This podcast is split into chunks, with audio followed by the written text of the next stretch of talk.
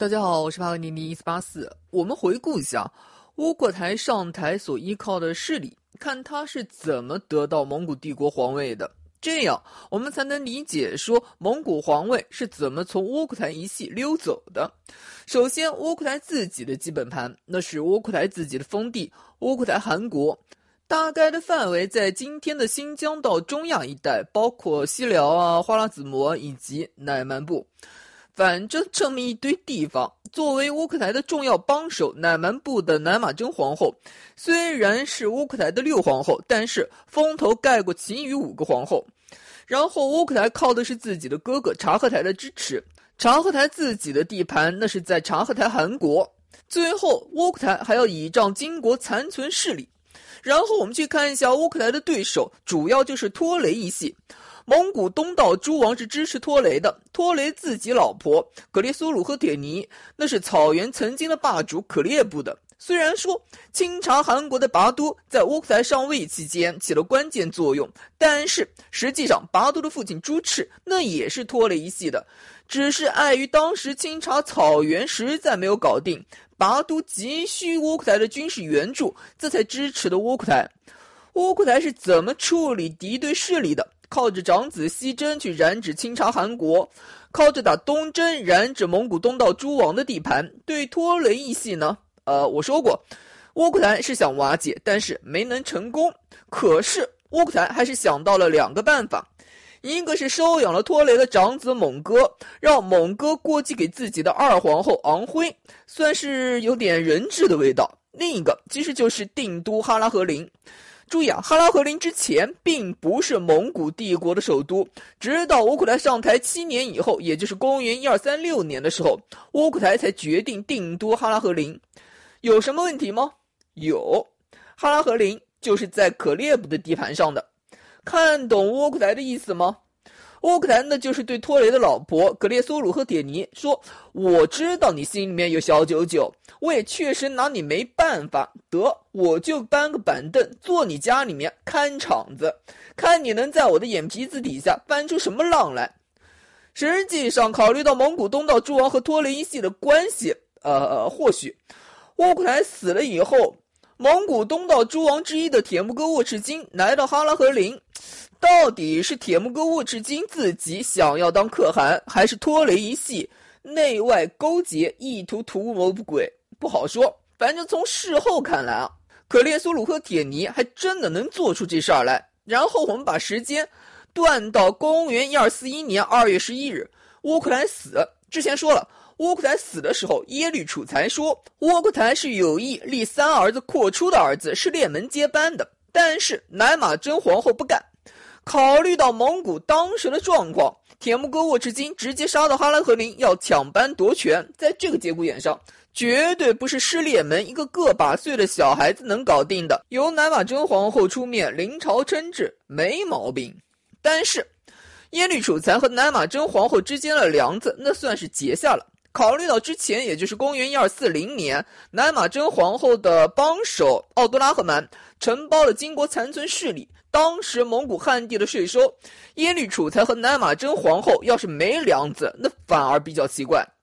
呃，实际上，乃马真皇后在窝阔台在世的时候就包税，说明乃马真皇后和窝阔台本人在权力争夺方面那也是有冲突的。毕竟乃马真皇后背后的乃蛮部势力强大，加上他自己的儿子贵由常年领军打仗，窝阔台不放心，这个很正常。那么，窝阔台的管理团队为主分忧，去和南马真皇后作对，这也很正常。而也就是因为这种南马真皇后和窝阔台之间的矛盾，和窝阔台的管理团队之间的矛盾，导致南马真皇后称制了以后，是驱逐了以前窝阔台的管理团队。不光光是耶律楚材给冷藏，中书右丞相郑海和燕京行台段事官雅老瓦赤差点被逮捕，不得不跑到窝阔台三儿子阔端那里。呃，多说一句啊，阔端在这个时候已经给封为西凉王，封地在西夏，已经分家领过了。关键是还有一部分人，原来窝阔台一系的金国残存势力那些人，汉人。他们的动向很耐人寻味的。我们去看后来蒙哥汗继位了以后，忽必烈总领漠南汉地军国术士，忽必烈因此组建了自己的管理团队，也就是金莲川幕府。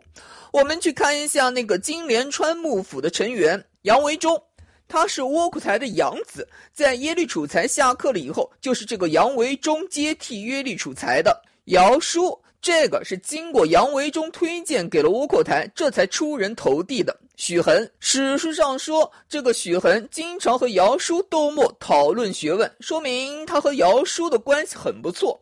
窦默是杨维忠召集儒释道的人才的时候给招揽过来的。郝经，那是在张柔和贾府家里面设馆教书的。贾府是什么来头？原来呢，贾府是金国的蒲阴县令，后来成为了张柔的属下。张柔在金国的时候是中都留守兼知大兴府事，在公元一二一八年投降蒙古，在公元一二三四年给窝阔台升为万户。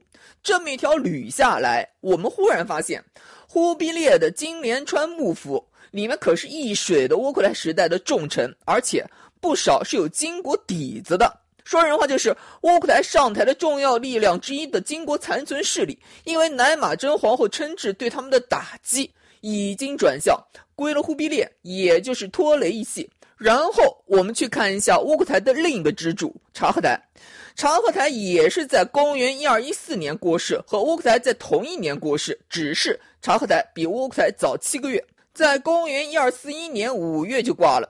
接下来的场面就很像是朱赤死了以后，到底谁来当清查韩国的老大的场面了。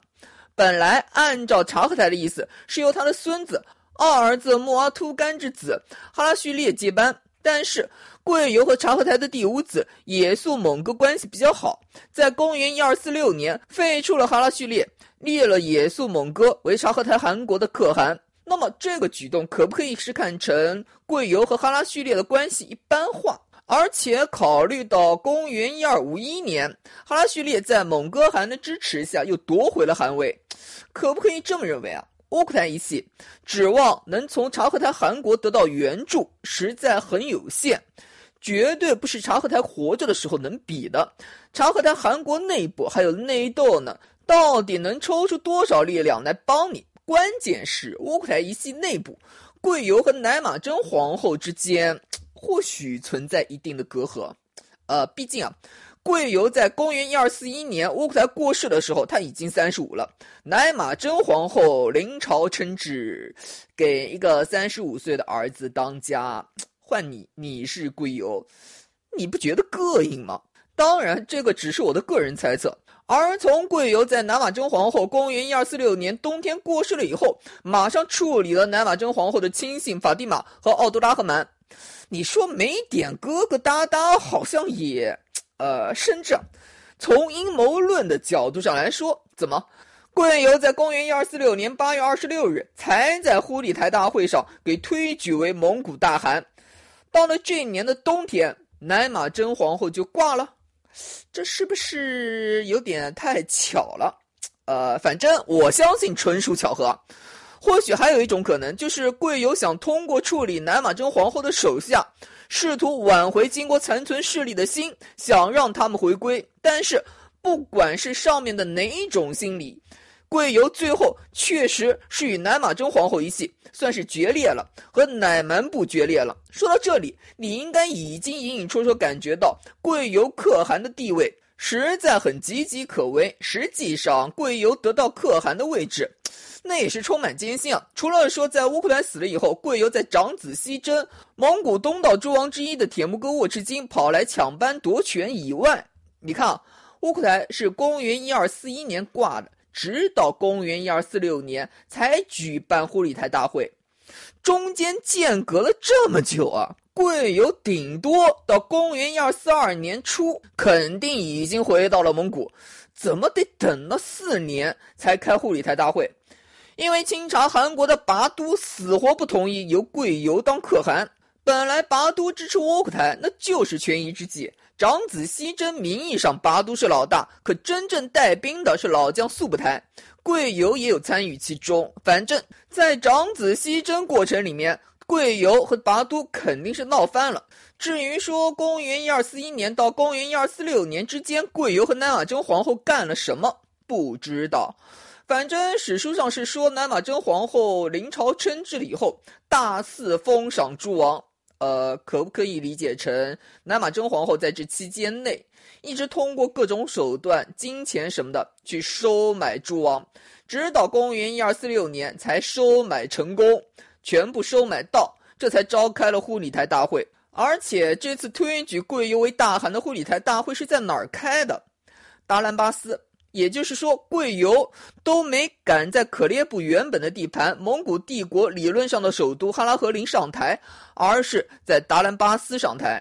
可以说，贵由一上台，他的地位就有问题，尤其是在他和南马真皇后决裂了以后，情况就更糟糕了。接着，我们就看到公元一二四七年，贵由以西巡为幌子要打拔都，因为拔都不支持自己嘛。呃，考虑到贵由西巡打拔都的话。他得要经过察合台汗国的地盘，也就是说，很有可能贵由的这次西征，除了要打拔都以外，还有一部分原因是想在察合台汗国内部借到一部分力量，再回过头收拾蒙古草原内部。而贵由的这个举动，给了托雷老婆可列苏鲁赫铁尼告知了拔都，拔都早早做好了准备。我之前说过，蒙古东道诸王之一的铁木哥沃赤金在乌克兰死了以后，带兵去了哈拉和林。可能就是托雷的老婆可列苏鲁赫铁尼告知的。可列苏鲁赫铁尼他能做出来这事儿，理由就在这儿。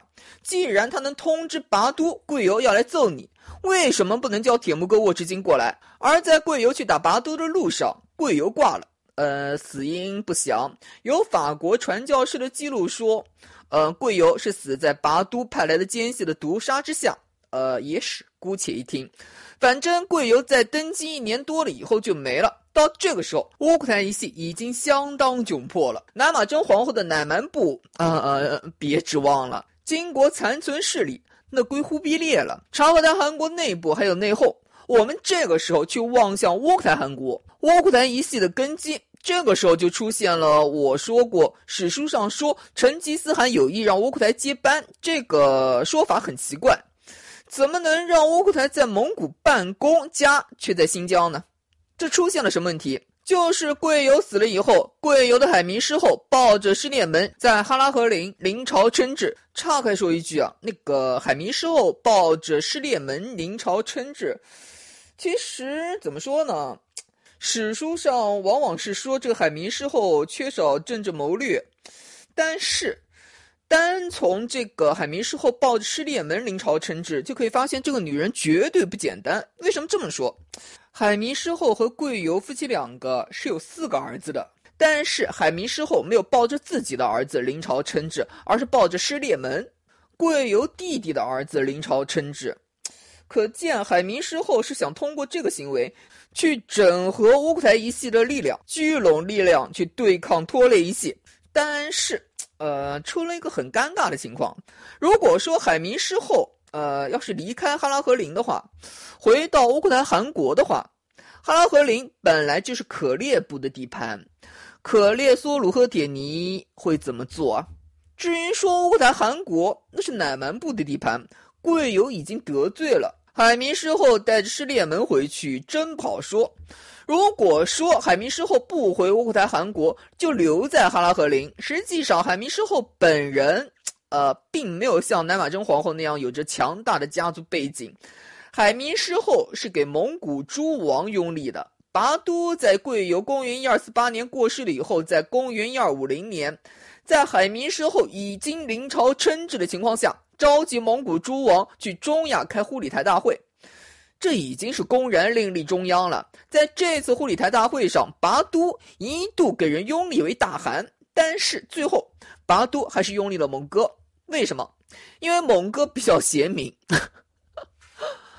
我们其实可以算一个账啊，我们从成吉思汗的儿子那边开始算，朱赤、托雷是一派，察合台和窝阔台是一派。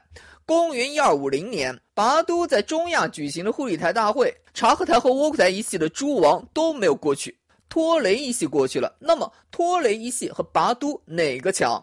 是拔都在当时取得了长子西征一系列的胜利，但是托雷一系有蒙古东道诸王的支持，而且忽必烈的手下是有原本乌克台的金国残存势力，同时拔都推举了蒙哥。之前说了，蒙哥曾经给窝阔台的二皇后昂辉收为养子，说人话就是蒙哥还有部分窝阔台的力量。综上所述，托雷一系的势力其实远在巴都之上。巴都自己不当大汗，推举蒙哥，那叫识时务，有自知之明。更有意思的是，蒙哥是有开过两次护理台大会，一次是在中亚，在拔都的地盘上；一次是在沃难河，成吉思汗的大窝罗朵召开。摊开地图啊，找到沃难河，呃，也叫鄂伦河，黑龙江的上游之一。说人话就是，呃，就靠着蒙古东道诸王的地界啊。然后你从巴都在中亚开的第一次护理台大会，再到蒙古草原靠东北开的第二次护理台大会，你把两边一连，好家伙，蒙哥带着队伍在蒙古草原上兜了一圈，碾过了窝阔台汗国和察合台汗国。哎，你不经过窝阔台汗国和察合台汗国，你不可能到蒙古。这一路畅通无阻，没有任何阻碍。根本没有人阻拦，就这么一圈武装游行之后，海迷失后，那就注定给蒙哥投进水里淹死啊！这双方差距实在太大了。综上所述，其实就特别简单一句话：窝阔台死后，虽然乃玛真皇后临朝称制，但是窝阔台一系分崩离析，实力大损。等到贵由死后，窝阔台一系更是面对拔都和拖雷一系的逼宫，束手无策，眼睁睁的看着皇位从自己一系手里面流出。呃，多说一句啊，贵由在登基的时候是有让参会的蒙古诸王发誓，以后可汗的位置只能在自己的家里。同样的事，窝阔台也做过。然而呢，让别人守信的前提是在别人不守信用的时候，你得有本事找补回来。单靠什么誓言什么的，誓言靠得住，老母猪会上树啊！